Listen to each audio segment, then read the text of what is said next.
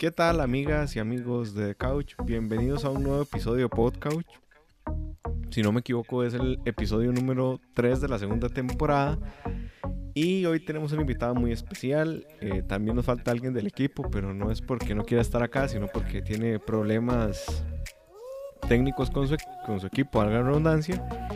Y hoy les traemos un tema que nos habían pedido hace ratillo por Instagram y que creo que va a estar eh, muy, muy, muy, muy interesante porque nos vamos a salir de la zona de confort de, del anime y vamos a estar hablando de series que no son anime.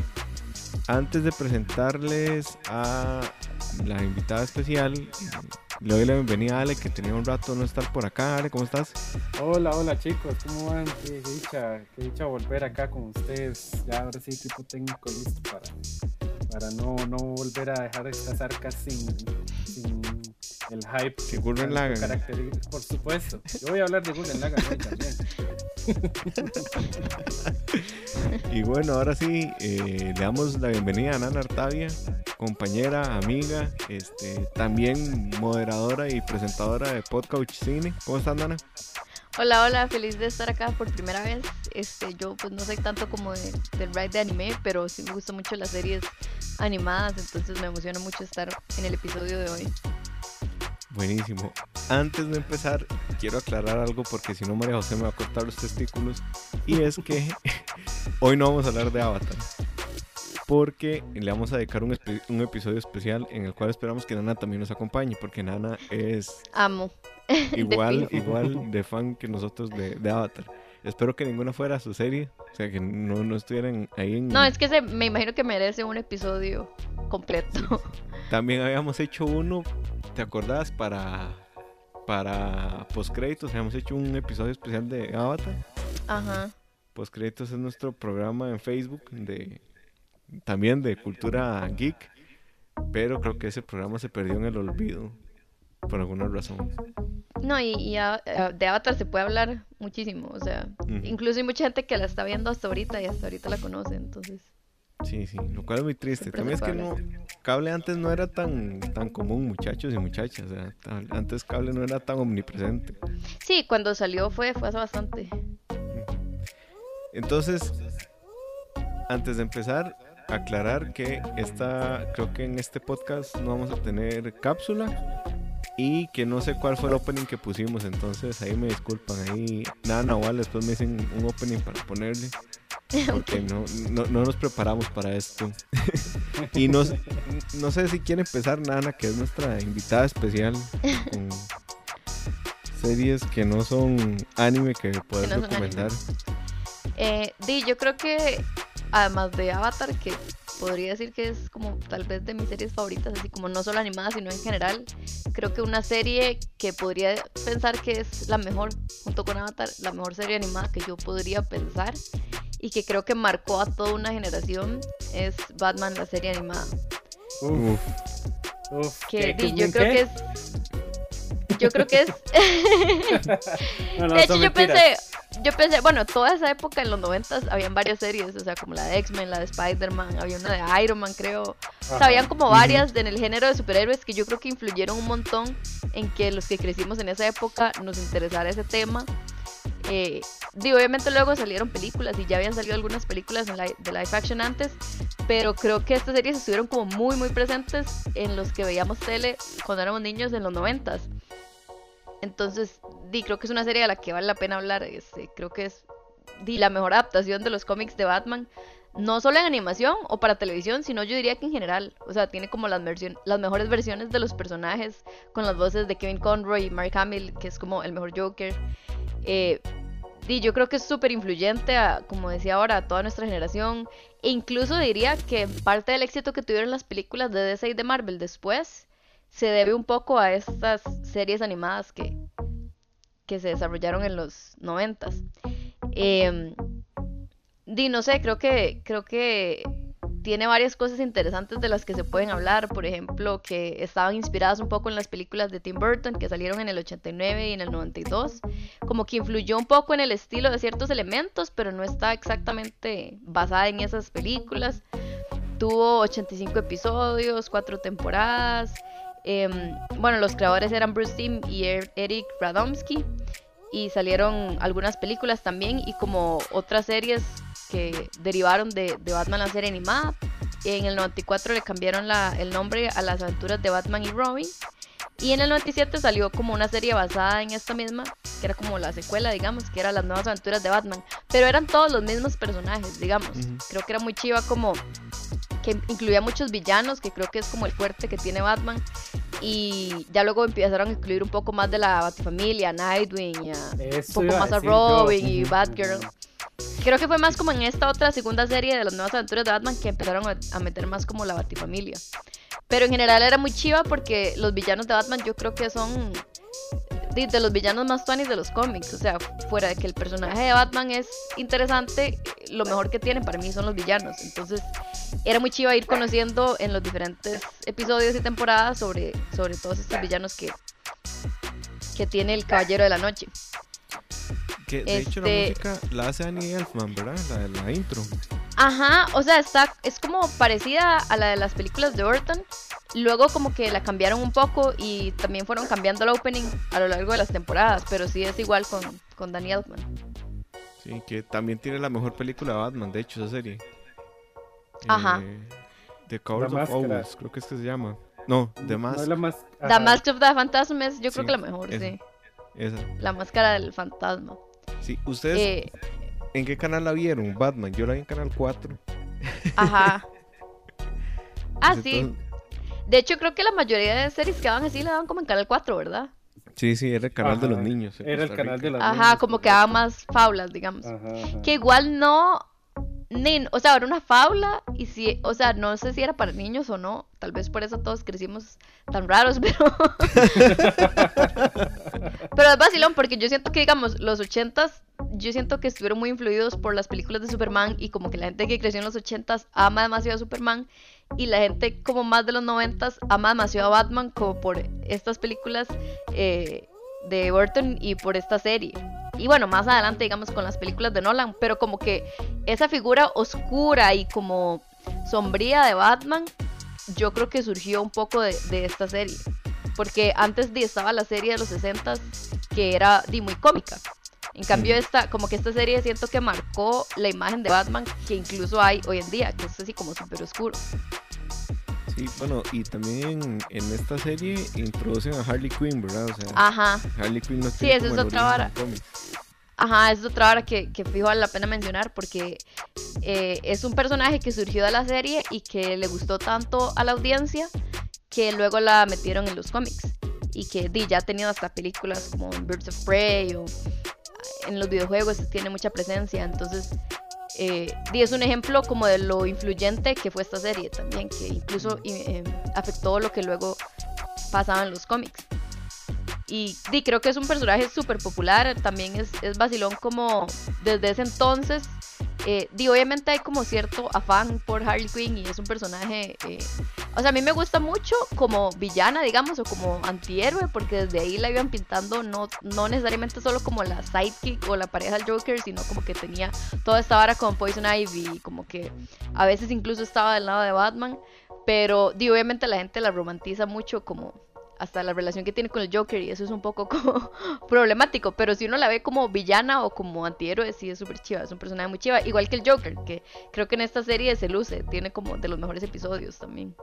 Mm, que de hecho yo no sé si ustedes recuerdan, pero hay un episodio en donde Harley Quinn eh, em, como que seduce o como es que es, intenta ser novia a Batman y al final todo es un twist porque la madre estaba tratando de darle celos a, a The Joker, entonces era muy fucked up esa relación sí, hay, ellos dos. Sí, o sea, y hay episodios incluso en que el mae la tira a una ventana, o horas así como sí, sí. súper fuertes, incluso di, también para un niño ver eso, digamos. Pero ya uno como adulto puede entender que obviamente es una relación súper tóxica que, a la que nadie debería aspirar, pero que uno igual puede como apreciar los personajes, digamos. Sí, sí.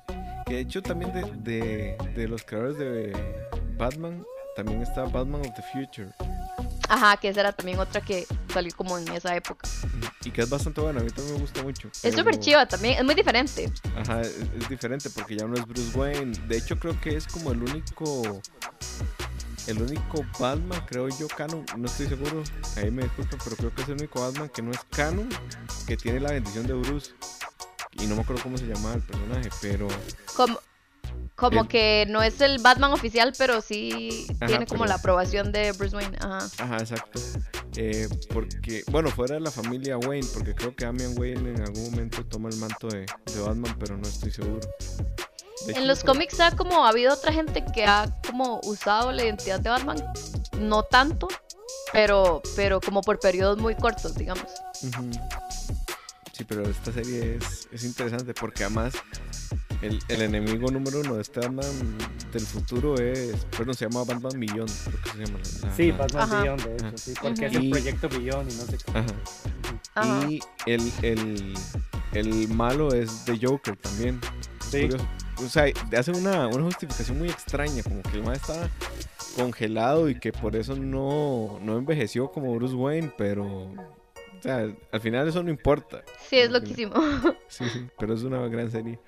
Bueno, Nana se mandó rudo así, la primera tome, Batman. Es que, Dave, en realidad no es vara, ¿verdad? Yo, yo, eh, Marvel fanboy desde la cuna. Este, ¿Quién dijo, vale? Qué mentira. este, Dave, uno, uno veía los X-Men contemporáneos a, a, a, Batman y a mí, Dave, yo decía, Batman no me hace falta a mí, yo para qué quiero ver Batman pero por dentro eran varas, o sea, ¿cómo no? ¿verdad? Yo como, ¿qué? Pero esta serie es increíble, o sea, era una cosa, digamos, tenía como episodios muy variados, unos que eran comedia, otros que eran un montón de acción, y habían otros que daban miedo, digamos. Sí, claro. Eh, ajá, y era como tétrico para uno chamaquillo viéndolos, estos de, de, del murciélago, que era un murciélago de verdad, como que vivía en una mansión, es que yo digamos, como que acordarme fielmente, no, no recuerdo tanto como los de los X-Men, porque bueno, tal vez los de los X-Men los he repasado ya. Ya, que esa es otra vara, como que siento que esta serie uno fijo la, o sea, bueno, yo he visto algunos episodios ya después, ya más vieja, y uno la aprecia muchísimo más. Porque, o sea, cuando yo era niña me gustaba y, y, como que sí hizo que me gustara mucho Batman en su momento y hasta la fecha. Pero sí creo que a veces me gustaba, por ejemplo, más series como X-Men o Spider-Man porque tal vez no eran tan oscuras y a veces las de Batman sí me daban un poco de miedo, yo creo. Sí. Igual, igual. Igual, o sea, habían igual episodios de X-Men y Spider-Man que también daban miedo. Ajá. Ajá. Los Digamos, de siniestro, o sea, como que eran brutales. A mí me da mucho miedo siniestro. A mí me da miedo Apocalipsis. También. Sí, Apocalipsis Raw también. Porque no se moría. Sí. ¿Verdad? pero digamos, en Batman también los de este bicho de arcilla, eh, no sé si se llama Clay él o algo así, eran terroríficos también, porque se transformaba así como en, los papás de Bruno y, y se Sí, era como todo traumante. importantes. Ay, uno, uno, como que nunca sabía qué iba a pasar con ese bicho y tenía una historia súper trágica, como que eh, se le había muerto la esposa y había hecho unos experimentos y él vivía hecho un barro enfrente de la esposa de él. Bueno, una cosa eh, era como trágico, como que yo terminaba de ver el episodio y decía, ¿qué es esto tan ¿Qué es esto, mae? sí, era un poco deprimente. que también eso es lo que yo decía ahora, lo de los villanos. Digamos, yo me acuerdo de un episodio en el que todos los villanos están como reunidos, como jugando póker, una hora así, y están hablando como de, como de las veces que casi agarran a Batman, o casi los agarran, algo así. Y, o sea, es súper chiva porque es como ver, o sea, uno siempre ve como el lado de Batman, entonces ver como toda la otra perspectiva del lado de los villanos, como que en general siento que la serie le daba mucho como atención o como spotlight a cada villano que obviamente se puede hacer en una serie, porque en las películas a veces agarran dos o tres villanos y siempre agarran como los mismos, entonces esta era chiva porque se podía ver un montón de villanos diferentes. De hecho, el primer episodio de Batman es el de Mambat. Ajá. Y el segundo, el segundo es el de que el Joker se roba como la Navidad, ¿eh? como el Grinch. No sé cuál es el segundo, pero este Mambat era. E, es súper bueno porque es súper tétrico también. O sea, tiene elementos ahí de, de terror importantes. Y hay como una traición también porque eh, la madre que es la esposa del villano como que le dice a Bruce que ya no sabe nada, pero al final sí sabe. Es, es todo un tema y a mí me da mucho miedo porque te lo presentan de una forma muy muy, muy cinematográfica.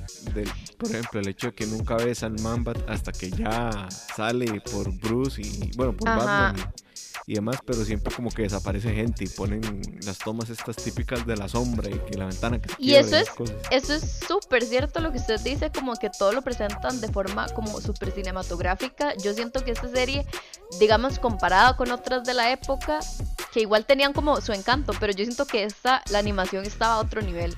O sea, como que era como más sofisticada, no sé, como, como más madura, no solo en el guion, sino como en la animación. O sea, era como mucho más elaborada y la forma que representaba. Por ejemplo, yo había leído como que le habían pedido que los que dibujaban los fondos, que todo se hiciera como, usualmente se decía como con un papel blanco y colores o, o con negro, y que en este habían pedido que todo se hiciera los fondos con papel negro y hacerlo con colores encima del papel negro, o sea, como al revés, y eso completamente cambiaba como el look de la serie porque le daba como todo este aire como más sombrío, digamos. Eso está, ese es un dato como interesante, que, ¿sabes? Como que en general la animación era como mucho más, no sé si elaborada la palabra, pero como que uno sentía que era diferente a, lo que mm, veía en otras series. De hecho, si ustedes vuelven a ver algo como Spider-Man de los 90 o Iron Man de los 90 o incluso el mismo X-Men de los 90, la animación no envejece tan bien como esta. Ajá, es cierto, es cierto. o sea, esta animación es bastante fluida y creo que tiene que ver también con el diseño de personajes que es un poco menos elaborado de repente, pero está mejor animado. Porque, digamos, ustedes ven un modelo de ahorita de, de Cyclops, de X-Men, de los 90, es una bola de músculos por todo lado. Entonces, imagínate estar dibujando. Sí, animar eso es. es una mierda. Entonces, creo que eso les ayudó bastante. Pero si quieren, nos movemos. Y ahora le toca a Ali. A ver, Ale, ¿con qué nos vas a sorprender? Eh, bueno, vamos a ver, eh, tal vez dentro del plano de estas mismas series de miedo misteriosas, porque es que, vamos a ver, lo que tiene, lo que dice Bat, lo que ya iba a decir lo que dice Batman. Yo, I am the night. es el cerebro del DC fanboy que tiene metido ahí. No, no, no, no, no, Batman.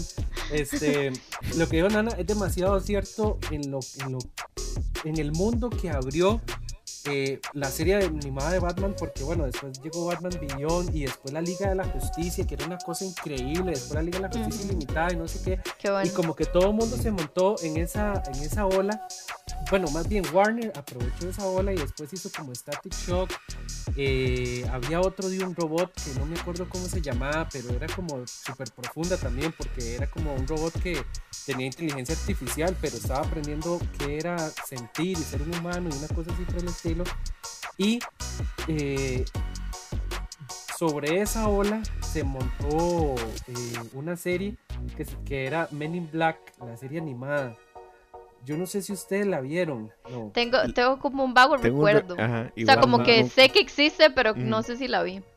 Sí, este. Era, digamos, como que cuando usted la sentía, sentía un bajón porque usted venía a ver la primera película, que fue todo un hit en el momento que salió. Y después usted veía la serie y era como toda estilizada, los bichillos eran muy estilizados.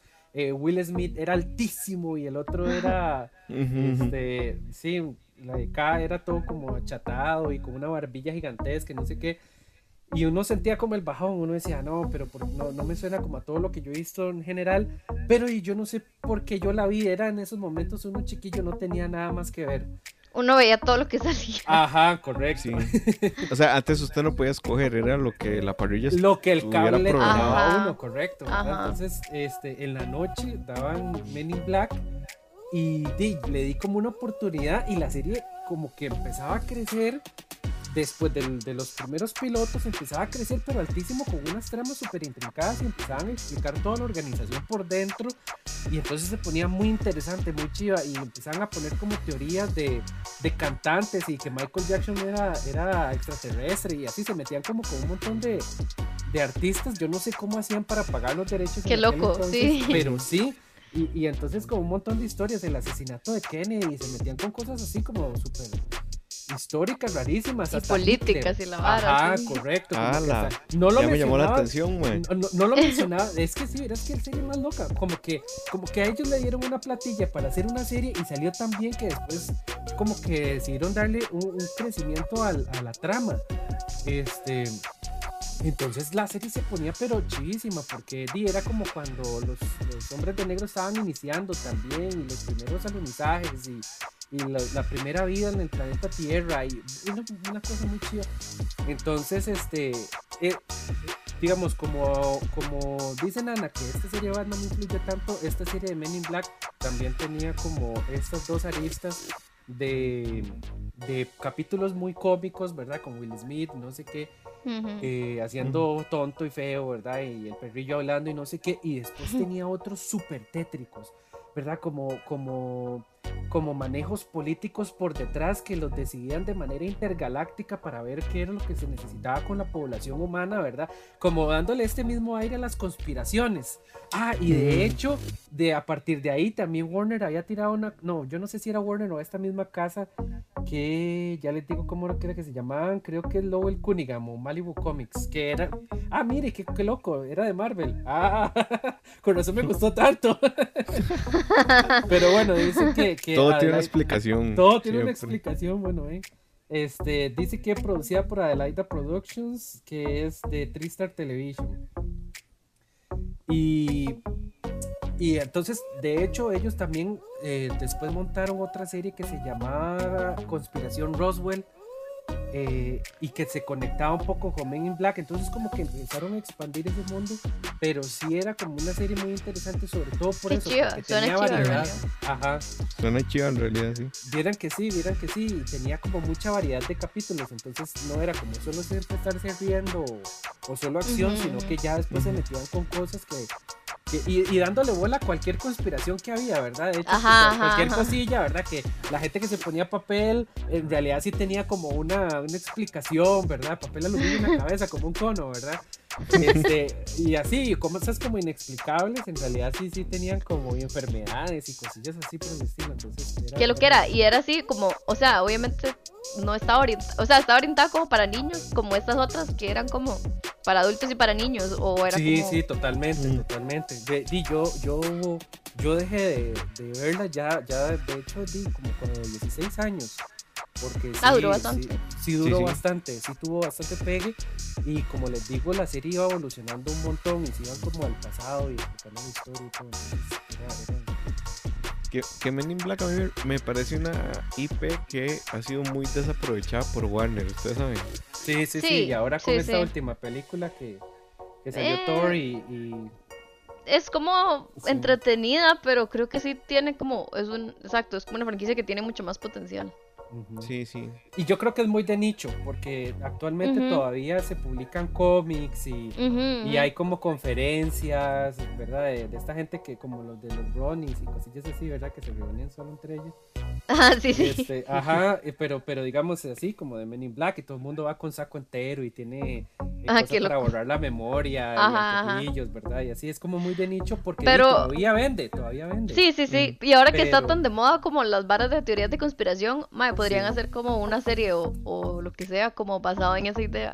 O sea, como... De hecho, sí le querían... un pichazo. Ajá. Sí querían, sí querían, este... Habían tirado hasta como el concept art, pero al final no tengo ni la menor idea qué fue lo que pasó, que no se tiró. Imagínense en esto, una serie Men in Black producida por HBO.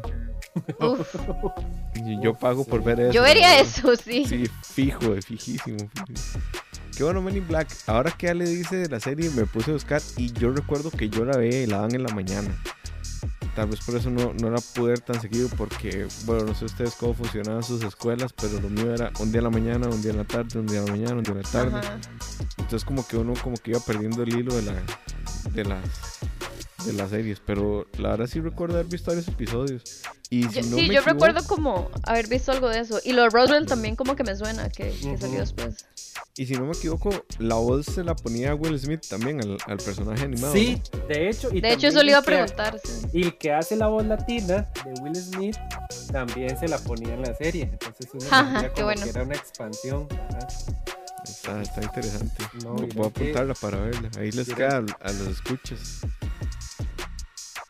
del podcast. ¿Qué ibas a decir, Ale? Perdón. No, no, no, no, no, yo creo que más bien me estoy extendiendo mucho. Hágale, muy no, Yo de hecho les iba a preguntar algo con eso. ¿Ustedes sí veían las series en orden, digamos, como que todos los días la veían a la misma hora o como que la veían así como... O sea, si, si la serie seguía como una línea narrativa, digamos, porque yo recuerdo como que di episodios de muchas series, pero no estoy segura de si siempre lo veía como o sea, creo que había series que sí veía religiosamente cuando llegaba, las que daban como a la hora que llegaba de la escuela o así. Pero yo creo que hay otras que yo he vuelto a ver hasta ya adulta, que yo estoy consciente de que ya vi la serie completa, pero que fijo cuando era niña no la vi en ningún orden en particular.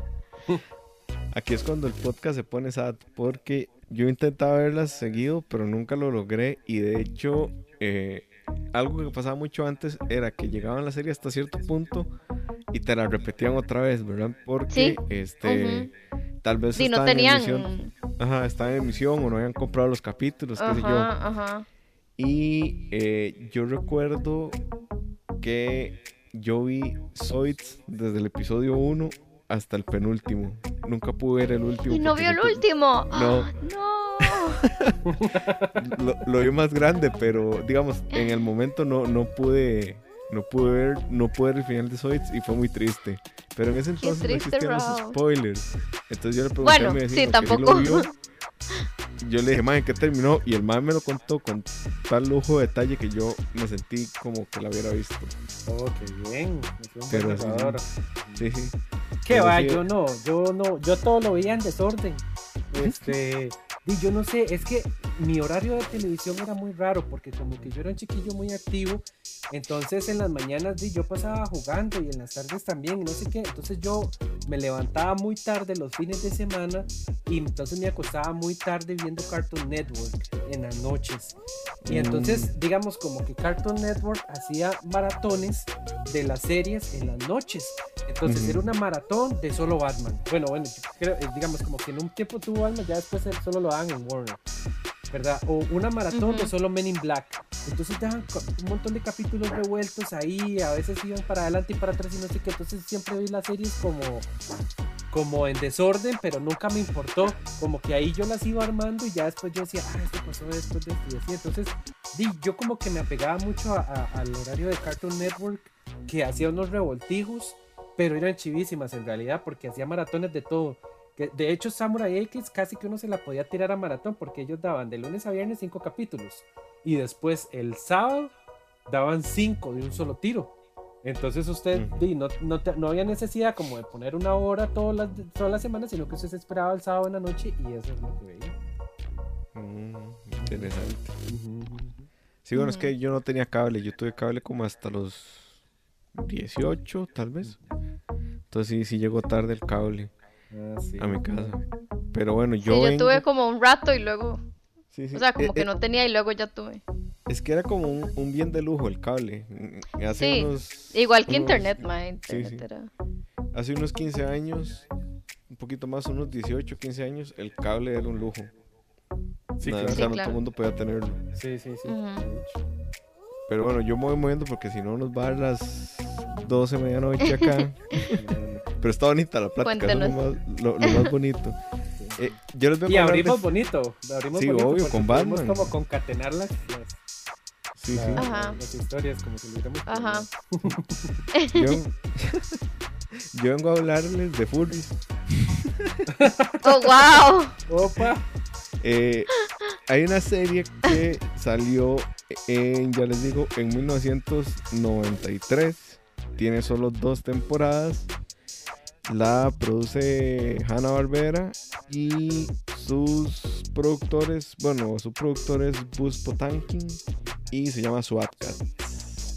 ¡Ay, me la quitó! ¡Era demasiado buena! ¡Qué, bueno! SWAT ¡Qué, no! ¡Qué buena! SWAT. Nana, ¿nunca la viste? Sí, claro. Ok, era, yo recuerdo que esta serie, o sea, yo no sé por qué recuerdo ahora que estoy haciendo la búsqueda, yo creí que tenía como 50 episodios y no, tiene 25 más. Era súper corta. temporadas, sí. Y SWAT básicamente era una serie de dos gatos que tenían un jet hiper pichudo y vivían en una ciudad que se llamaba, ya les digo cómo se llamaba la ciudad, se llamaba Megacat y los enemigos eran los perros. Y habían como deformidades, de repente salía Godzilla y de repente salía un T-Rex gigante y de repente se despichaba toda la ciudad. Entonces ellos en el jet que tenían, eh, y pues lograban básicamente vencer al mal, ¿no? Y la pongo porque a mí lo que me gusta mucho de SWAT es como la estética muy punk que tiene. Es una estética muy basada en las sombras y basada como en colores como no son chillones, son más bien como que contrastan mucho entre ellos. Es decir, tienen un azul y un rojo ahí, y de repente tienen un negro con un amarillo y verde, y después un morado. Entonces, eh, a mí esa estética me gusta mucho, más que allá, más que por allá el valor histórico, porque no recuerdo realmente la historia. Pero este las escenas de acción estaban muy bien hechas y, y, los colores muy bien escogidos. Además, la animación era muy buena. Y también la traigo porque en 2018, si no me equivoco, 2017, salió un Patreon para este. Tranquilo. Eh, ya apareció cara. Hola, sí, cara. Por, estar hablando de gatos.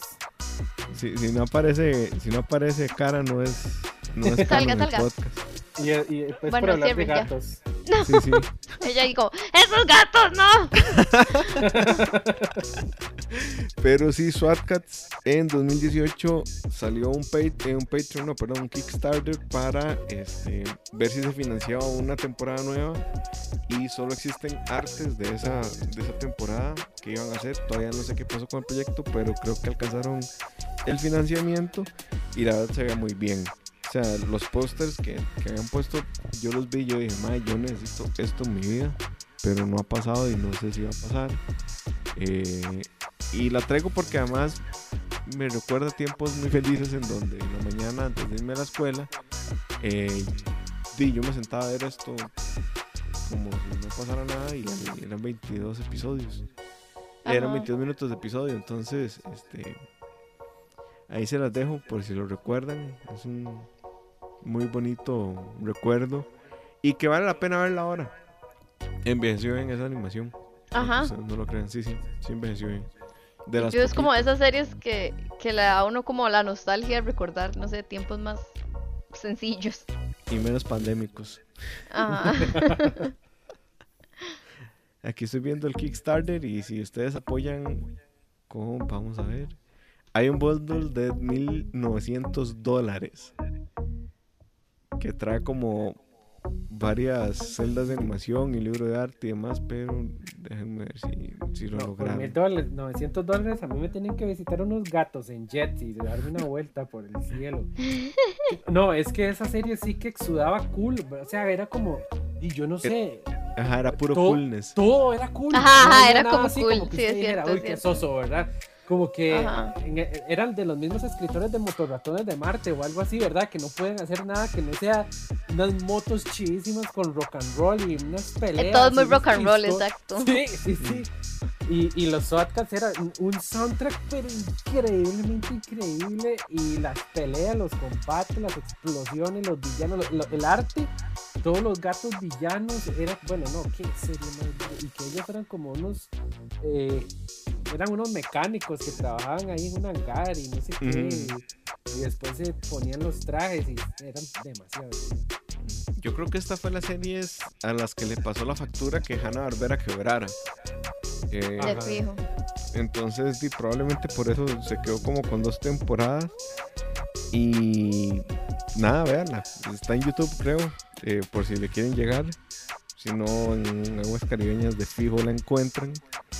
Y pasamos ahora a la segunda serie de Nana. A ver qué nos trae. Ya tiró durísimo con.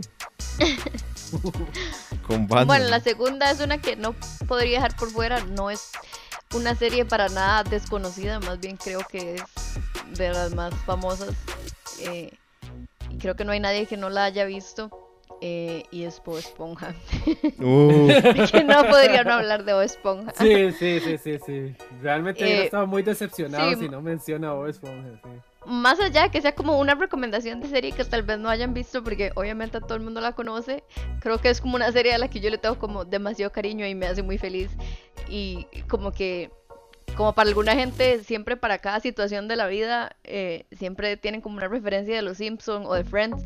Para mí es Bob Esponja, como que cualquier situación de la vida en mi cabeza yo pienso como una referencia a Bob Esponja. Y dependiendo de la persona con la que esté, se la digo o no, porque tal vez no la va a entender, pero si la entiende es un gran momento.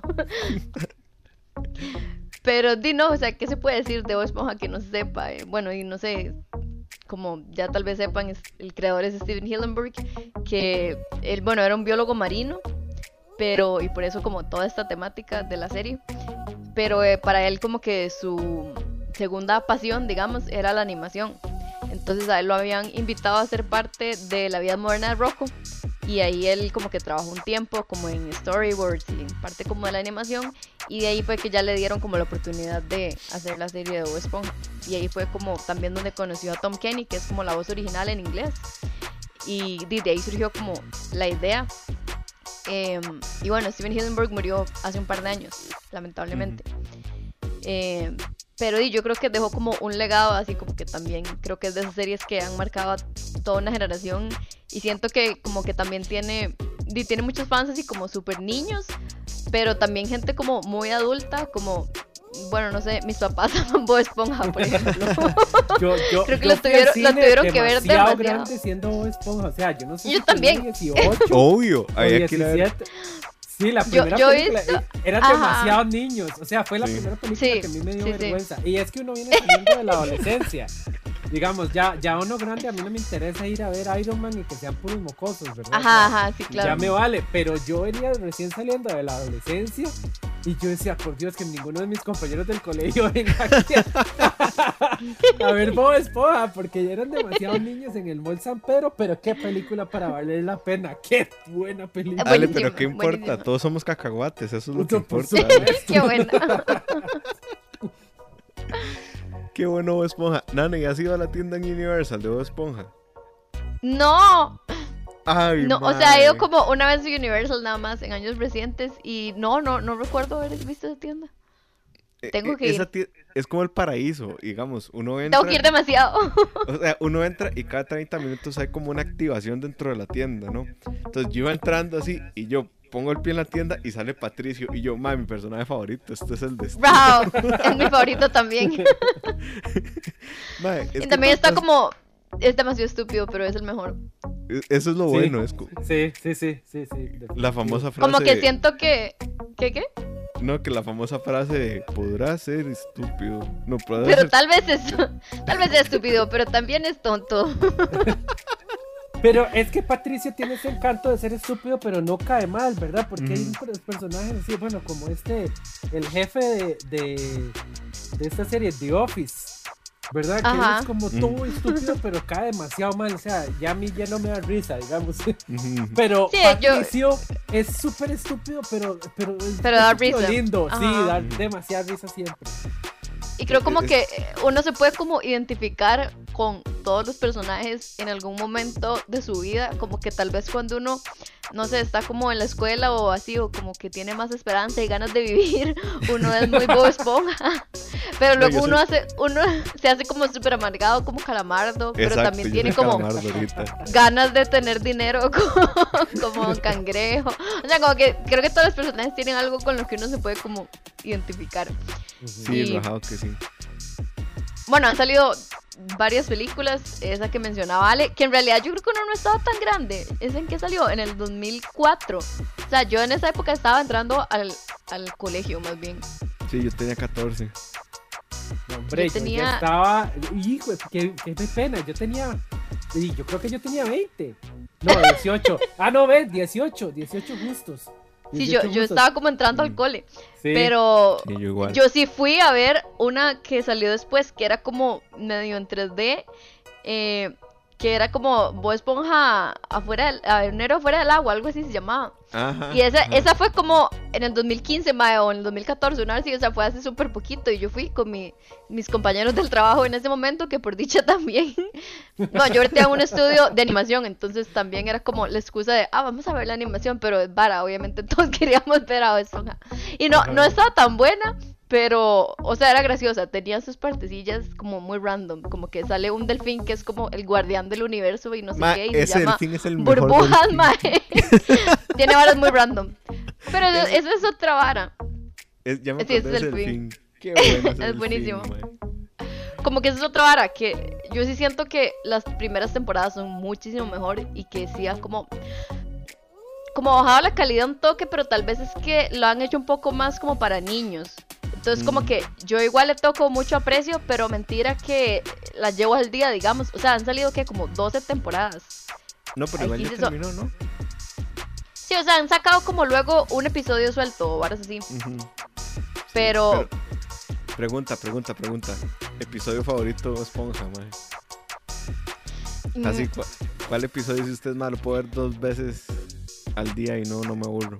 A mí me gusta mucho uno que van como de campamento y entonces cantan como la canción de la hoguera. Y hay como un oso marino que los más para que no los ataque el oso marino se tienen como que meter en Ay, un círculo. mae. Es demasiado bueno. Ale, usted. El mío es cuando cuando están quieren como retar a es- Arenita como que aguanta mucho la respiración en el agua, ¿verdad? Entonces le dicen, ah, nosotros vamos a hacer lo mismo en el aire, ¿verdad? Entonces Ay, van a ir a- entonces eh, los maes se secan todos, ¿verdad? Pero están Ajá. ahí, puña, yo me muero de la risa. Qué bueno. Mi episodio favorito es cuando Calamar, la primera vez que presentan a Calamarino.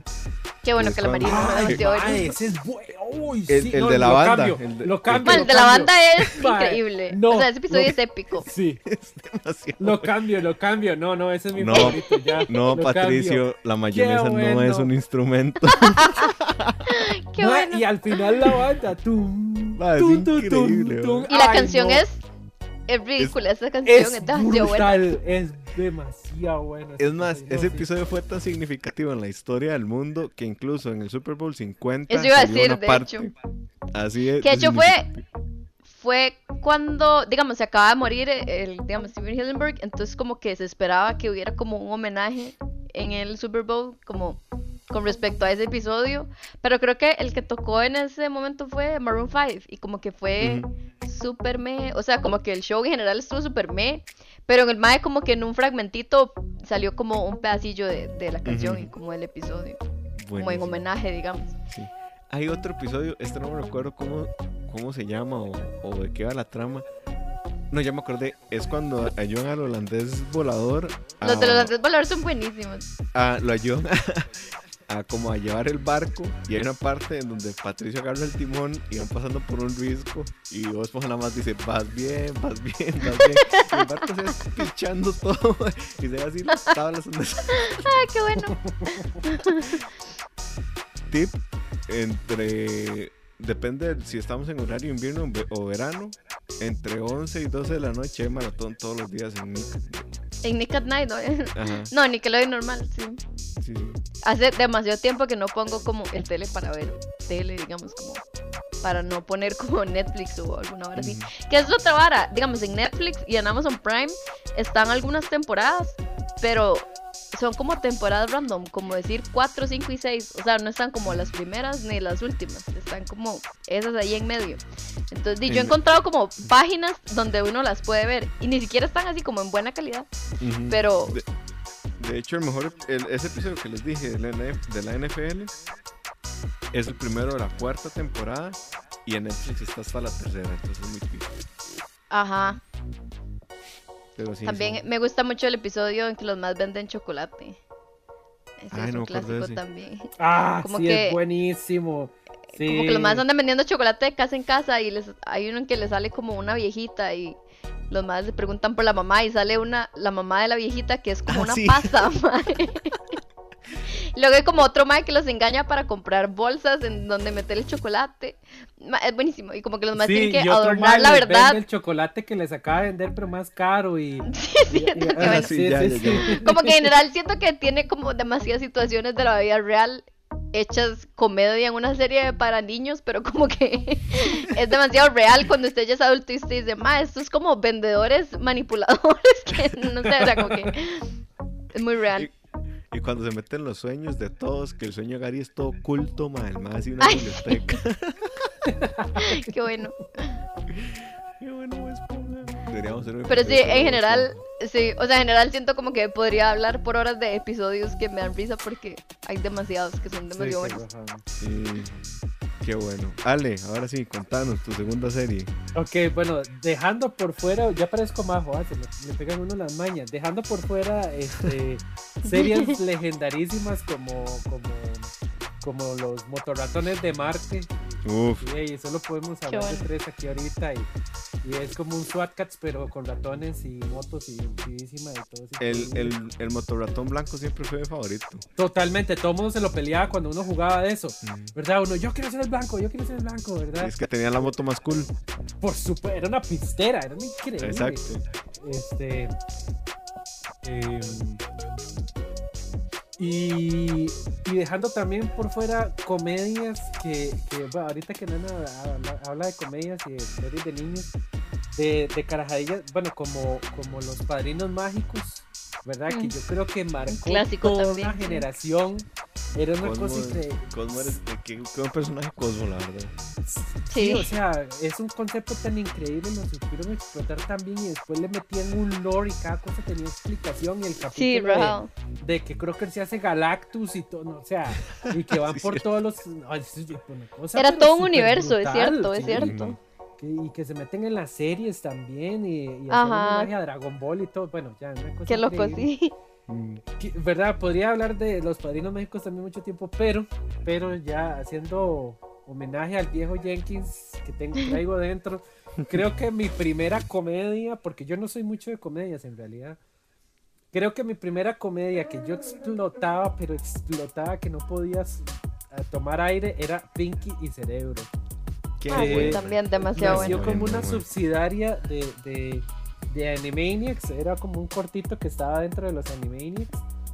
Este, pero y tuvo tantísimo éxito que, que Spielberg, bueno, de hecho la producía Steven Spielberg ahí, con alguien más, no me acuerdo quién era.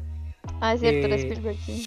Sí, y entonces de ahí pegó tanto que salían y bueno, yo no, o sea, yo no, no, no, a la fecha no me puedo aburrir jamás de Pinky Cerebro, el concepto me parece increíble. Es brillante. Me, sí, me fascinaba, me fascinaba las tonteras con las que salía Pinky tan cerca que siempre estaba Cerebro y Pinky algo hacía que, que saliera mal. Este, me encantaba la voz de Cerebro en latino, me gustaba mucho más que en inglés. En Warner de vez en cuando la daban en inglés, pero en latino me Creo gustaba que nunca la he visto en inglés. Ni siquiera sé cómo es. No, no, No, no, yo no estoy en inglés tampoco. ni lo vale, ni lo vale. Este, porque cerebro, ¿verdad? Y, y- y era esa voz grave y súper inteligente y todo. El capítulo en que, en que descubren que Pinky es como un genio también. Bueno, no, qué, qué, qué barbaridad, qué serie más buena. E- El episodio cuando Pinky domina el mundo con el plan que hace, man. Ese episodio es una cagada de risa, man. Este, sí, sí, todos, todos. Es, Snowball, que también es como el hamstercillo, que, que es enemigo Ajá. del cerebro y que también quiere Ujú. conquistar Qué el mundo y todo. Pero no, en realidad, o sea, a mí me gustaba demasiado, demasiado y cómo cerebro explotaba el laboratorio, hacía robots para que le hicieran cosas. O sea, me fascinaba muchísimo y, de hecho fue la primera serie que me hizo llorar de niño. eh, porque era un capítulo, era el especial de Navidad. Y entonces, eh, la idea era como meterle a todos los niños en la cabeza que el muñeco más cool era un cerebro, ¿verdad? Era un, como un cerebro ahí que hablaba, un, un muñeco parlanchín. Entonces, como que cerebro pudo eh, contratar influencers, ¿verdad? En ese tiempo no, no existía la palabra influencers, pero era como gente famosa y les pagaba para que hablaran bien del muñeco. Entonces, de ahí todos los chiquillos lo querían, ¿verdad? Era como una burla a, a que si alguien famoso habla de eso, todo el mundo lo quiere. Ajá. Y entonces todo el mundo quería el muñeco cerebro, todo el mundo quería el muñeco cerebro y no sé qué, ¿verdad? Y. Y. em, y la cuestión es que ya al final todo el mundo lo tiene. Entonces, de ahí, ya, ya.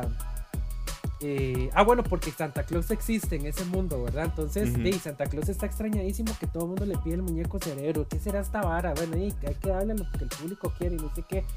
Y entonces Pinky pasa todo el capítulo jode y jode y jode que tiene que entregarle la carta a Santa Claus. Y entonces Cerebro le dice, ay, que Ay, no ya de ese necios". episodio. Es buenísimo, Mae, man. de mal, o sea, es que uno chiquito no llora, o sea, llora, no sé, digamos, llora porque le pegan o algo así.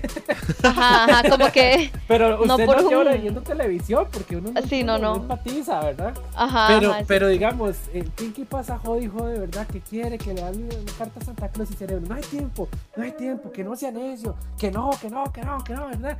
Y, y entonces ya todos los chiquitos están viendo y toda la familia, todo el mundo está viendo al muñeco cerebro y todo el mundo está en trance. Ya nada más es decir, ya soy el líder, ¿verdad? Y entonces Pinky está que, que, solo joder y joder, ¿verdad? Este, y está todo triste y todo huevo. Entonces, antes de Cerebro leer su discurso de dominación mundial, lee la carta de Pinky, ¿verdad? Y la carta de Pinky dice unas cosas, pero dice una cosa, a lo que me acuerdo decía como, este es mi amigo cerebro, ¿verdad? Él es un poco malhumorado y es un poco gruñón, a veces me pega y no sé qué, ¿verdad? Dice, pero en realidad él tiene buenas intenciones, dice. Él quiere como eh, ser el líder de la gente para, para hacer, yo creo que es para hacerle algo bien, ¿verdad? Decía Pinky, no sé qué. Dice, entonces este año, querido Santa, no, te, pido por mí, te pido que le regales el mundo a Cerebro. Y yo ah, lloraba, pero desconsoladamente. Y entonces Cerebro lloraba también y yo no podía. Y entonces vino mi mamá a regañarme y dice, ¿qué es lo que está viendo, verdad? Y yo no podía decir.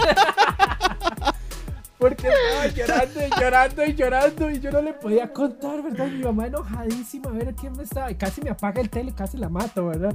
Y yo, no, no, no, guardando el control, ¿verdad? Y entonces el cerebro lo que dice es, eh, antes de leer, o sea, no lee el discurso, sino que lo que dice es que todos pasen una feliz Navidad y no sé qué, ¿verdad? Y entonces todos los muñequillos. Pero suena súper emotivo. Ah, es buenísimo, es buenísimo, es un gran episodio. Sí, sí. Vieran, vieran. Entonces, Pinky Cerebro definitivamente es mi... Sí, era una serie demasiado como inteligente también. Sí, sí, sí, sí, totalmente. Era muy ingenioso. Y ponían a los humanos como unos completos imbéciles. Ah, sí. Lo que ah, sí, sí, sí, sí. Sí, es ciertísimo. Qué bueno. Eh, de hecho, esa época fue como muy. Una época muy dorada de Warner. Porque, bueno, Animaniacs, Pinky Cerebro, la serie de Elvira eh, Qué bueno, Elvira, sí, ahora estoy acordándome también. No, los Tasmania. Todo el mundo tenía gorras de Tasmania, chemas de Tasmania. Fenomenoide. Ah, fenomenoide. fenomenoide. buena. Super serie, man. Demasiado buena. Tenían otra, pero esa a mí nunca me gustó, que era la garrapata. Ah, esa no la recuerdo. Era como un bicho azul todo. Una que andaba un traje de garrapata. Sí, sí, sí, me acuerdo yo. Celeste, todo musculoso y tenía una, un asistente que era la polilla. Y realmente. Ah, eso, esa no es la que en inglés se llama The Tick. Sí, esa misma, esa misma. Ah, esa hicieron, hicieron como una versión nueva en, que está en Amazon Prime. No, no la he visto, pero vi que habían hecho como una serie. Ajá, es live action. Sí, sí, pero qué, qué buenos momentos esos de Warner, la verdad. Sí, era una buena época en Warner. En realidad, todos tuvieron un apogeo muy grande. Este, ahorita yo creo que no, no, no hay algo así como como un estudio que todo saque, ¿verdad? Este, que todo sea eh, Hit Wonders. Sí, y de hecho, de esa época de Warner, estaba una de mis series favoritas cuando era carajillo que se llama Histeria. Ajá, ajá. Me suena. Era de historia. Era de historia. Ajá, sí, sí, sí, sí, sí. Madre, increíble, era una cagada de risa, madre. Y, y, y, los acontecimientos como los contaban y todo, me dio mucha risa, ¿verdad? Y si era como realmente basada, o sea, si era si era accurate. Exacto. Sí. Yo, eh, para ir moviéndonos con, con, las series, porque creo que llevamos como 40 minutos ya, el tiempo apremia. Yo iba a hablar de El Rey Arturo y los Caballeros de la Justicia, pero la voy a cambiar por Carmen Sandiego. No sé si Qué buena Carmen, Sandiego. De fijo. Era increíble, o sea, era, era e, esta serie como es que era como, a mí siempre me ha gustado mucho las aventuras arqueológicas y el hecho de descubrir tesoros y eso a mí siempre me llamó la atención de, carajillo. Y Carmen Sandiego partía esta premisa con dos niños, pero que tenían que siempre estar persiguiendo a la ladrona de, de objetos valiosos. Netflix hace poco hizo una, una adaptación muy interesante, pero no le llega al nivel de... No le llega, sí, no. De Carmen Sandiego, que era brutal y además como que el hecho de que la protagonista realmente fuera Carmen Sandiego y no los carajillos. O sea, que ellos Eso- una, eso una le iba a decir. ahí. Ajá, eso era lo más chiva. Ujú, Y entonces, y no era, digamos, eh, es- estamos medio viejitos, ¿verdad? Entonces en los 90 no era tan común que una mujer fuera antagonista y Ajá. protagonista al mismo tiempo de una serie. Y eso era chusísimo. Y tenían un compás dorado, iban siguiendo a Carmen Sandiego y la canción todavía la recuerdo perfectamente. De fijo. Empezaba, ¿Dónde en el mundo está Carmen Sandiego? Así empezaba. Qué bueno. Uf, qué buena serie. Creo que también era de Hanna Barbera. Ahora Sí. que lo pienso, Hanna Barbera hizo, sí, hizo varias series que, que me gustaban mucho. Y Carmen Sandiego no se las puedo recomendar más. Incluso se las recomendaría antes que el Car- la Carmen Sandiego que hizo Netflix, porque la empecé a ver y es más como un como una que imposible que como una Carmen Sandiego, la verdad. No como- tiene tanto como esta vara de que la madre sea como medio villana. Es más como como explicando por qué la Willa es así. Y, Ajá, ajá. como que le pierde un poquito el misticismo porque eso era parte de la serie también, o sea, esta era un misterio, sí, es como quién es esta mae. Ajá, Sí, sí. ajá, ajá. Y uno nunca sabía y la Willa nada más siempre se salía con la suya. Y eso era era también chivísima. Uno iba como con el malo, digo, la mala más bien. Ajá, ajá, exacto. Ah. Y, y la estética era muy chiva también, la de esa serie. Sí, era super Tony. Sí, yo oh, un día de estos me entró la, la espinita, de hecho, porque vi el trailer de Carmen Sandiego en, en- en Netflix y me puse a leer. Y, en- y en realidad la historia de Carmen Sandiego es interesantísima porque era como una gente que quería hacer un programa educativo, pero les habían dado un montón de presupuesto, ¿verdad? O sea, les habían dado un montón de plata, porque ellos vendían unos libros y esos libros eran súper exitosos, eran de, de, de hecho era de Carmen Sandiego, los librillos eran, eran libros de geografía. Y entonces, di como que fueron a, a- a un estudio que no creo que no es Hanna Barbera, creo que era Fox. Este fueron Fox a sería. Ajá, estoy casi casi seguro porque sí él, él era como era, era una compañía grande, digamos, y no, no- porque es que ellos lo que digamos, como tenían tanto presupuesto, fueron como un montón de lado y todo el mundo les ponía como cositas bonitas, como Dora la exploradora, ¿verdad? De ir a ver a lado no sé qué. Y como que ellos tenían un productor que les dijeron, si ustedes venden algo así educativo, no, o sea, no les va a vender. Con la plata que ustedes tienen pueden hacer un montón de cosas y hacen algo bien producido, bien chido, con un, bien, un buen guion y con un villano, ¿verdad? Como que les metió el carbón y decidieron agregar- a- arriesgar y pegaron un montón. Entonces la serie pegó y entonces más gente quería comprar libros de Carmen Sandiego que hasta actualmente ahorita hay un cómic que todavía Mm, sigue. Interesante. Ajá, entonces este, este fenómeno de Carmen Sandiego es, es, es como súper grande en Estados Unidos sobre todo, que es como donde más se vendieron los Sí, claro. que, que tal vez sería como aquí los zombies, ¿verdad? O cosillas así, Ajá. que, que son cosillas que uno, que uno recuerda mucho, pero es como muy autóctono. Sí, a mí, Car- a mí Carmen Sandiego siempre me dio como este feeling de, de Isle of Adventure, el, el, el- el chante de. Universal. Ajá. Siempre me da como, como, como esa, como esa sensación, no sé. Y creo que había una serie de eso antes también. Tal vez por eso Y- pero, pero gran serie. Sí, a mí me, me, me recordaba unas cosillas como un toque medio Indiana Jones, como la vara y como de aventura, ir encontrando la vara, pero no necesariamente porque también era como, sí tiene una parte ahí como medio educativa, digamos. Sí, sí, y era como, ¿y dónde está? Entonces ya te ponían en pantalla toda la información. Está en Egipto, ajá. está en África y... Ajá, exacto, exacto. Eso era muy choso. Ajá. Qué bueno, Carmen Sandiego. Creo que la voy a buscar y la voy a ver otra vez. ahorita Sí, creo hay que sí unos- vale más la pena verla que, que ver la nueva, tal vez. Ujú. Sí. Ahorita No, hay, hay unos Ajá. artes en Pinterest de Carmen Sandiego, pero increíbles, seguro son del cómic. Pero Ujú. yo la he visto así como en unas peleas y en unos fondos, así con unas lianas y unas cosas, pero chivísimas. Qué chiva. Ujú. Ujú. Y y de hecho, si ustedes, bueno, yo ahorita estoy aquí en mi teléfono viendo el primer capítulo en, en audio latino. Ma, y la animación es rajada. Sí, sí, sí, sí, sí. Sí, era súper Es que por eso le digo, era un montón de, era gente que tenía un montón de presupuesto y como que les llegó la chispa correcta, como que alguien les llegó y les dijo, si ustedes gastan ese montón de plata en hacer una cosa como ahora la exploradora, que en ese tiempo no existía, pero era como un Ujú. programa educativo, ¿verdad? Si ustedes Ajá. tienen ese montón de plata y agarran a este personaje y dicen, ay, hoy vamos a ir a tal lado y no sé qué, no les va a pegar. Entonces, digamos, como que fue la- el cúmulo de buenas decisiones. Sí, como de la mezcla de los elementos que llevaron a que existiera Ajá, esa serie. Entonces sí. la animación era chivísima, el soundtrack también, todo, todo estaba como muy concatenado en... en- ah, bueno, de hecho vendían disquets de un juego que después salió de Carmen Sandiego Ajá, también, ajá, había un juego, sí, cierto. Y, y, y así, entonces usted tenía como que averiguar acertijos, ¿verdad? Como que Carmen Ajá, ajá. la pista y no sé, digamos, era el puente de algo, de Brooklyn y, y así. Este, y de hecho después salió también un juego que se llamaba ¿Dónde en San Diego está Carmen San Diego? Este, que era como Oh. de, de- de solo lugares históricos de San Diego y así, no, es que ya les digo, digamos, uno no se dio cuenta porque vive en Latinoamérica, pero esa ahora fue un... Sí, acá, acá lo más que recuerdo que llegó eran como juguetes de Burger King, sí. Chiva, ¿no? Sí, sí. Como No que uno iba que- armando como la, el mundo, digamos, la, bola esta dorada. Oh, eso es súper- Qué, bu- buena serie, la verdad, ven. Sí, Valió la pena cambiarlo. Nana, contanos. Eh, bueno, yo la última que quería mencionar es una que tal vez sí no es tan conocida o tal vez sí la han visto. Es una serie que salió en Netflix que se llama Love, Death and Robots. Uh, Salió Uh. el año pasado. El año pasado, sí, siento que fue hace más. Bueno, salió el año pasado. Y es una serie que está hecha por Tim Miller, que es este el que dirigió Deadpool.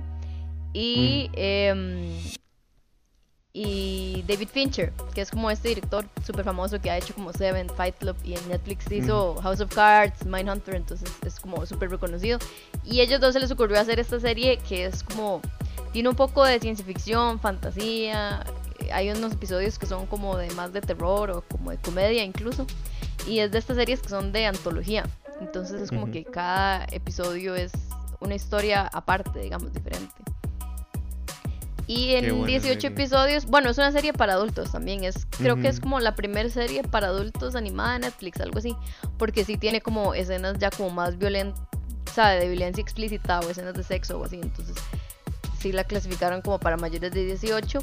Pero es súper chiva porque las temáticas que trata, o sea, sí le pusieron así porque sí hay como algunos episodios que son como un poco sobre la vida y la muerte y el amor y hay un episodio en particular que es como sobre robots que tratan, que llegan como a una ciudad abandonada y tratan como de entender cómo era que vivían los humanos el con base a las.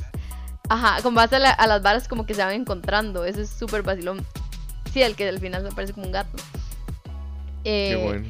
Qué buena pero en general sí to- tocan como temas muy diversos y es chiva porque como que todos tienen como un estilo, cada episodio tiene como un estilo de animación diferente, pero como que según entiendo, igual estuvieron como supervisados por el mismo equipo, entonces sí se siente como una unidad entre todos los episodios, aunque tienen como estilos de animación, digamos, unos son como más en 3D y otros son en 2D y varas así. Y digo, no sé, en general es súper chiva. A mí solo uno no me gustó, que era el que se llama El yogur que dominó el mundo. Ajá. Que es básicamente eso, como que el yogur Sí, es como toma conciencia y yo creo que eso es otra vara como que como son tan diferentes todos hay unos episodios mejores que otros hay unos que son brillantes y otros como que usted ve y es como eh. O sea como que para qué pusieron este episodio que no me cambió la vida ni me contó nada. Pero creo que sí vale la pena verla como porque hay episodios que sí yo rescataría que son bastante tuanis digamos. Hay uno que tiene como un aire ahí como medio steampunk que se llama Good Hunting que es como de un mae que caza como unos demonios y hay una mae que es como un demonio gato ahí rarísima y como Uy, que ese es el que es un loop. no ese se llama The Witness. El Ya que no es como la mae que esos dos de hecho son de los que más me gustan. El de Good Hunting es como una mae que es como un demonio y gato rarísimo y como que la mae va viviendo en un mundo como que la tecnología va como eliminando la magia. Entonces es como tiene como elementos ahí medio steampunk pero es como eh, como que estos seres demonios como que se ven forzados como a hacerse pasar como actualizarse y como hacerse como más robots. No sé, es súper chiva, es una loquera. Tienes que acordarte, es súper es súper japonés, es como la Es súper japonés, las nueve colas y, y, y, bichos que se transforman, tanukis y eso así como súper Ese es mi favorito. Pero hay otro, ese de como que se repite, que es como The Witness, que es como una madre que presencia como un asesinato, pero luego tiene un twist ahí como vacilón. y me parece muy chiva como el diseño de los personajes es súper chiva. no me acordaba de ese. pero bueno, en general tiene como varios ahí como que, que, creo que vale la pena ver. Pero sí, hay unos que son mejores que otros. Igual, di como es una serie corta, o sea, son 18 episodios, pero di, es solo una temporada lo que hay por ahora. Creo que ya habían confirmado que sí iba a ser una segunda, pero no sé qué habrá pasado con, con COVID. Yo escribí, de, hecho, un artículo que en The Couch, por si quiere pasar a leerlo, que se llama El sentido de la vida shintoísta y Nietzsche encima Blue de Love, Death and Robots. Wow.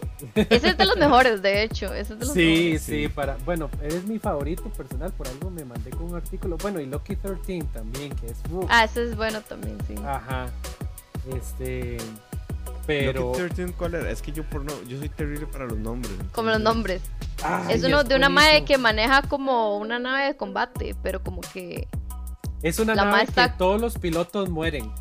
Digamos. Entonces la nave solo sobrevive y le dicen Lucky 13 porque ah, ya lo quien lo pilotea.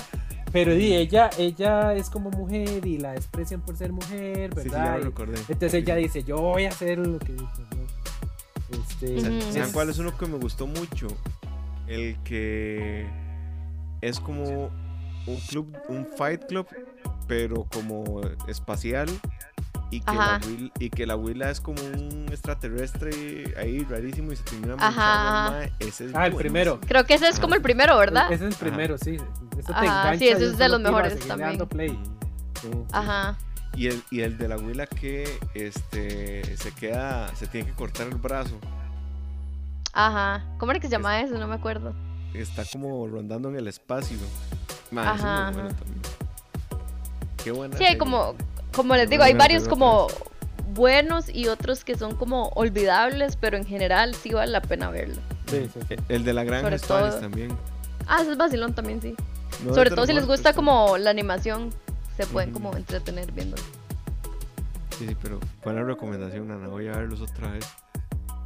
Porque vale la pena, vale la pena volverla a ver. Porque además también tiene, o sea, toca cosas muy profundas de repente. Sí, sí, sí, los temas son como tones. Totalmente, porque di, yo creo que lo que dice Nana, de que hayan sido como supervisadas por una sola línea de dirección, eh, di, en realidad la gran, gran mayoría son existencialistas. Ajá, eh, ajá, es cierto. o sea, muy pocos capítulos son como el vacilón y no sé qué, pero todos plantean un eh, una pregunta filosófica sobre la vida, sobre la inteligencia artificial, sobre el sentido del millones de años. Sí, como de la existencia. de, ajá, ajá. sí, sí, sí, es muy así. Sí, ese de Sigma Blue es eh, volver a lo más ínfimo, a su tarea primordial. Es una cosa brutal, pero ya les digo, yo escribí un artículo porque me gusta, porque hay tanto que hablar. vale la pena leerlo también. Sí, sí. Ale, tu última recomendación. Bueno, yo voy a terminar con Poche de Oro hablando de la sagradísima este, palabra de, todos los noventeros, la Biblia que nos hacía pelearnos por quién íbamos a hacer Gambit o Wolverine o Cyclops, que eran las X-Men, ¿verdad? Por supuesto, no voy a hablar de Marvel.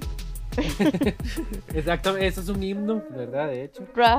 Y todo el mundo siempre ha querido en algún momento que, que, que las películas de los X-Men hagan por lo menos un guiño a ese himno. Yo espero Qué que bueno las que vienen de ya producidas por Marvel Studios eh, ya, ya hagan como más alusión a eso, ¿verdad? Como las cancioncillas de Spider-Man que meten en las películas de ahora, que son las, de, las, de la serie de Spider-Man de los 90. Pero, pero sí, este, esta serie de, los X-Men de los 90 producida por Saban Entertainment, que en ese momento tenía mucha plata porque los Power Rangers eran súper populares. ¿Verdad? Todo el mundo los veía, todo el mundo quería los muñecos, los trajes, las pijamas, toda la cuestión. Entonces, este, Marvel decidió arriesgarse y se unieron con Fox y meterle plata a algo que siempre habían querido hacer, pero nunca les había salido tan exitoso como era una serie de televisión animada eh, de, la casa de Marvel. Y de ahí se mandaron ahí en el, como entre 91 y 92 y, y ya salió, la serie de, de, los X-Men. Que realmente sí, di, como, como tiene personajes tan diversos, creo que todo el mundo eh, quería ser alguien de los X-Men. Sí, sí, sí. Y no solamente los personajes, sino la diversidad de temas. Entonces era una serie que poco podía pasar desapercibida entre cualquier... O sea, yo no tenía compañero que no viera los X-Men, al igual que no había compañero que viera Dragon Ball en algún momento de... ¿Verdad? Cuando estaba como en su... Sí, era un tema de conversación, sí. Ajá, correcto. Y era, er, era súper fuerte ver cosas como Siniestro o como Apocalypse en pantalla. Eso sí era. Sí, sí, Demasiado. sí. empezaron a arriesgarse un poquito más. Este, porque di, en realidad creo que, que, todos se montaron en esta ola que dice Nana de Batman.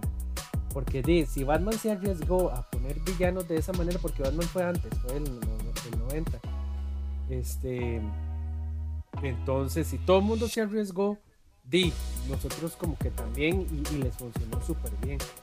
y es que sí, X-Men también tiene personajes demasiado tuanis. O sea, tiene una gama grande de personajes que son parte de los X-Men, pero también tiene un montón de villanos súper chivos. Exactamente. Entonces, di, ya desde el principio le plantea a uno Magneto y los sentinelas, ¿verdad? Y todo este tipo de sí, cosas. Sí. Entonces, y la animación era muy chiva, los combates. Y, y el lore se iba solo expandiendo y expandiendo y expandiendo. Y la saga del Fénix también que a Dani, es triste. que a Dani no le gusta la saga del Fénix, no sé por qué. Pero a mí Porque me parece. a Jean Grey, por eso. Ajá, ah, sí, cierto. Pero es increíble, después ya la tuvieron que nerfear porque sí, era una cosa pero exageradamente brutal. Y, y entonces sí, se iba expandiendo mucho y uno iba conociendo más mutantes y más historias y todo. Es, es, tanta la diversidad que, que es una, una, serie que va a pegar yo creo que en cualquier lado, porque en cualquier lado alguna persona se va a identificar con su grupo étnico o con su situación de vida. Es que eso es de lo chido que tiene X-Men. O sea, que siempre ha sido muy como, no sé, como poblaciones marginadas representadas en estos mutantes. Ajá.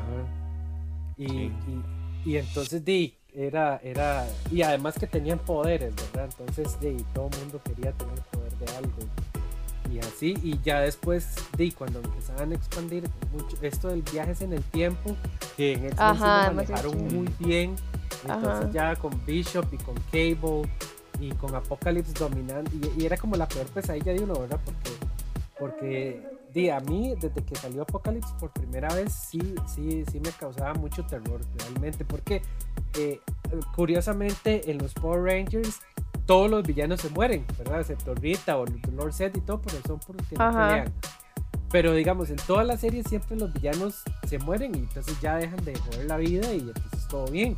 Pero Apocalypse era inmortal. Para mí yo decía, pero esto no tiene lógica. O sea, que como, cómo, cómo que alguien que no se muere, cómo que alguien que está eternamente. Entonces me causaba mucho estrés, mucho, mucho, mucho estrés los capítulos de Apocalypse y, bueno, por dice siempre encontraban alguna manera como de encerrarlo en el, por lo menos por algún tiempo. Mantenerlo ahí, ajá. ajá, en la nave de él y que lo mandaban larguísimo, después volvía y, y ese tipo de cosas. Y de hecho Apocalypse es tan, tan gran villano, o sea, tan, tan grande en la serie de los X-Men que ese es el último capítulo. El último capítulo es cuando él llega al origen del tiempo y de ahí prácticamente que va a ser el universo a su pura voluntad y de por dicha entre Bishop y, un montón de suerte eh, de logran, llegar también al origen del tiempo y, y, despedazar todos los psíquicos que tenían ahí metidos y entre todos ellos metieron Apocalipsis en, como en una línea temporal de ninguna dimensión entonces ya no podía hacer nada pero muy, muy, muy Y el último capítulo, perdón, el último capítulo no es cuando se muere el profesor X. Sí, de hecho, pasa como despuésito de eso. Porque ahora que usted hablaba de, ahora que usted hablaba de, haber llorado en, series así cuando uno era niño, ma, ese capítulo. Ajá. Yo no es súper triste. ese capítulo, ustedes saben. Como que todos se despiden y es así como súper trágico. Sí, sí, es súper trágico y, y, de hecho la animación es súper diferente, es rarísimo, como que ya se su presupuesto.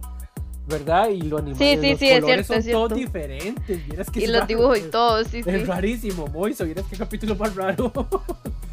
Sí, seguro ya, no, ya les habían quitado presupuesto. Sí, no, no, recuerdo haberlo visto. O sea, la paleta, de, la paleta de colores es súper diferente, todo es más brillante, copastel. Vieras que capítulo más raro.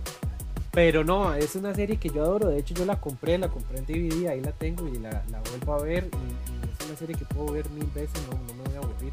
Realmente envejece muy bien. Y de hecho, bueno, eh, esa serie termina y empieza un cómic.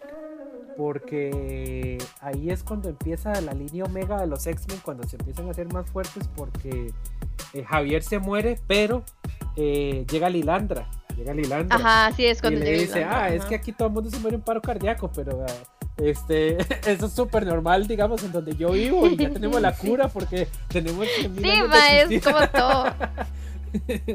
Pero y uno como, ¿qué? Ajá.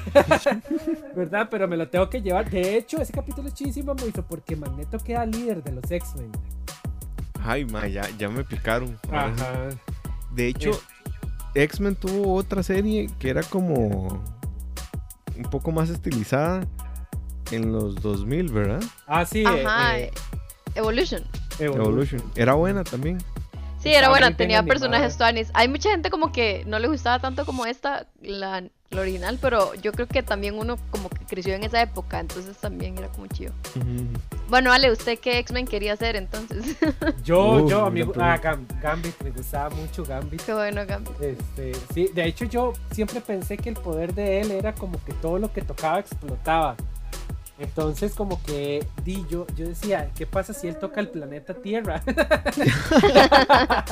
es que yo estaba muy chamaquillo, tal vez. Y Pensamientos de ese, sí. Sí, entonces, porque, porque como él tenía guantes y, un dedo, digamos, como que un dedo estaba sin guante y el otro dedo con guante y así. Entonces, yo pensé como que él los vasos los agarraba con los dedos con guante y, los, y el 50 agarraba las cartas y las tiraba. Entonces yo decía, Titania va a explotar si le da un beso, ¿verdad? O así, siempre, siempre tenía como esa cosa rara, pero me encantaba ese poder de que usted todo lo que tocara explotara, me parece el poder más chiva y además que él era súper cool, ¿verdad? Él era cool, sí, él era, era cool. súper cool. No, no sé qué X-Men quería ser, bueno, qué X-Girl. Eh, me gustaba mucho como Rogue, y también me gustaba mucho Mystique, en realidad. Qué chiva. Me parecía súper chiva. O sea, tenía un poder chiva. En general era un personaje Tonis. Que siento como que sí estaba bien hecho, digamos, a diferencia de las películas más recientes que la ponen como no una villana, sino como Jennifer Lawrence. Jennifer Lawrence siendo Jennifer Lawrence. Correcto. Ajá, exacto. ¿Y usted, Moiso? Yo, el más ingracia de todos, Cyclops. Cyclops. Es que era un, líder, era, un, líder. No, pero en la serie sí estaba, en la serie sí estaba también mejor hecho, siento yo. Sí, sí, sí, sí, era chiva. Es que sí, siento que en las películas tampoco lo hacen tan chido. En eso es el más sí era un líder. Eh, ajá, correcto, correcto. Un super líder. A mí me gusta mucho X-Men que, que las mujeres eran fuertísimas. Entonces ya las chiquitas querían jugar con uno. ¿Verdad? Sí, porque digamos, siempre era como en el recreo y los, los niños jugaban eh, de, qué sé yo, de Power Rangers. Bueno, no, los Power Rangers también. Bueno, pero, pero, Power Rangers, eso le iba a decir. Ajá. Ajá. ¿Verdad? Y, y, pero uno siempre quería jugar con las compañeritas porque les caía bien o le daba risa o algo así. Entonces llegaron los X-Men y Titania era más fuerte que cualquiera del cast de X-Men. Pateaba trasero. Ajá, correcto, ¿verdad? Sí, o Tormenta, Tormenta Tormenta, ¿verdad? Era super broken. Jean después era el Fénix. Sí, o sea, Jean era como la hora más montada de la vida. Tal vez Júbilo no tanto, porque el poder de Júbilo es como súper gracioso, pero... Sí, sí, sí. Pero, igual era el personaje que nadie quería. Eh, de hecho, era la, chiquita más, digamos, como la, la, que escogía de último, así. Ajá, Pero, pero entonces. Pero sí, era, era chiva que hubieran personajes así fuertes. Ajá, que fueran más fuertes, inclusive que los, los, hombres, entonces, como que eran más Sí, pero bueno, ya para ir cerrando con mi, con mi recomendación, porque ya es muy tarde en la noche, ustedes nos escuchan en diferido, pero estamos grabando un poquito tarde. Eh, estaba como entre muchas series, me costó mucho decidirme, pero al final eh, me voy a cantar por una serie de Disney, curiosamente. No soy tan fan de Disney, pero esta sí es, esta sí me gustó mucho, es del 97.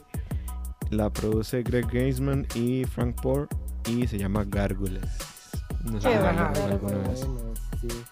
Bueno, qué buena, no pero es que tal vez no la vi. O sea, lo, acabo de decir como por, por decir algo, pero en realidad no le presté mucha atención. O sea, sí me acuerdo que vi un par de capítulos, pero no le presté mucho cuidado.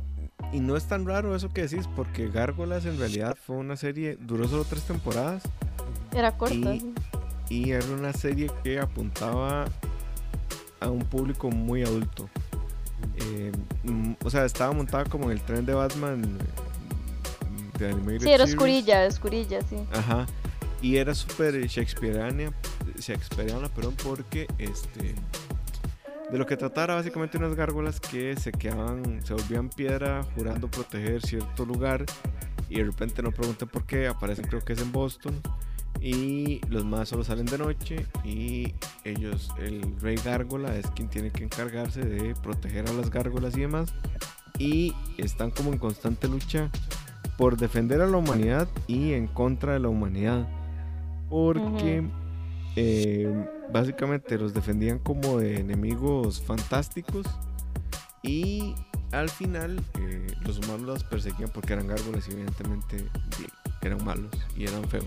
Sí, era, un poco como el dilema de los superhéroes en ese sentido, como que ellos defendían contra enemigos pero los humanos no los querían. Correcto, y lo cierto caso es que yo no la vi toda, vi muchas, muchos episodios sueltos y a mí me llamaba mucho la atención porque eh, el diseño personal era bastante bueno, pero sobre todo la historia tocaba temas muy maduros y a mí eso me gustaba mucho desde pequeño. Y tenía unos juguetes fantásticos, y son carísimos. Ahorita, ustedes buscan juguetes de gárgolas, les va a salir un ojo sí, en la me imagino. No está en ningún lado como para verla en streaming, hasta donde, hasta donde recuerdo.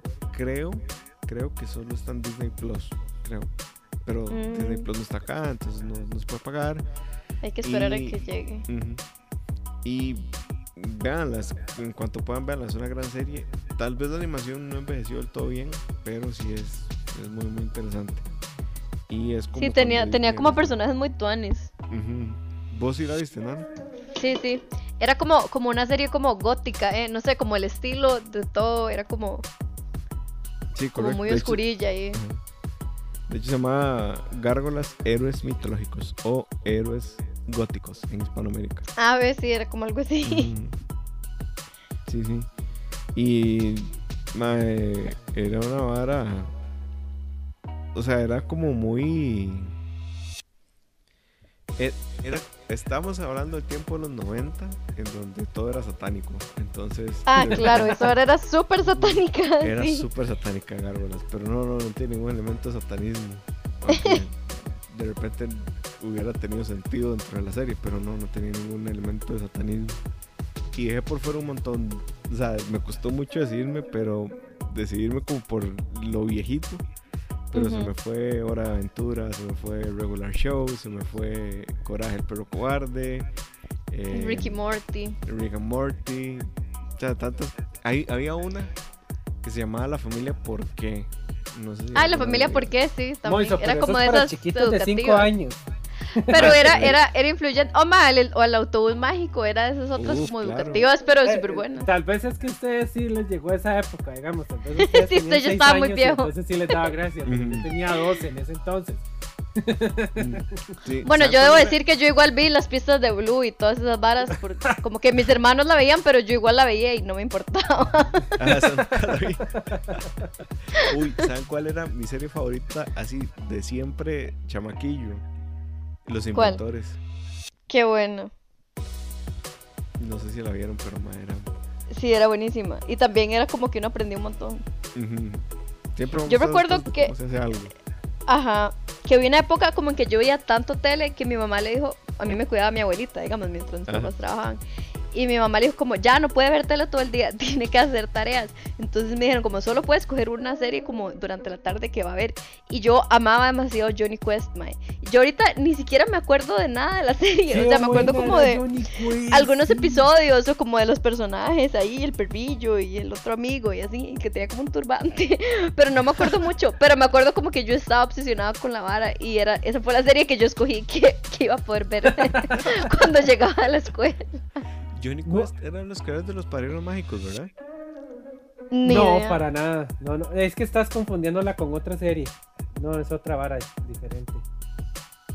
Ah, Pero yo creo que es como súper vieja, no sé si es como que la dan repetida. Es súper vieja, de hecho está, son de esas que, ah, ya, ya sé cuál es. En, algunos, en algunos planos no están animados, sino que es como una figura estática que va avanzando. Como que medio se... que se mueve. Ajá, ajá, yo no sé por qué, pero a mí me encantaba. No, no, no, y no, Pokémon, pero esa ya sí entra como del lado de anime, supongo. Era buenísimo, buenísimo, buenísimo.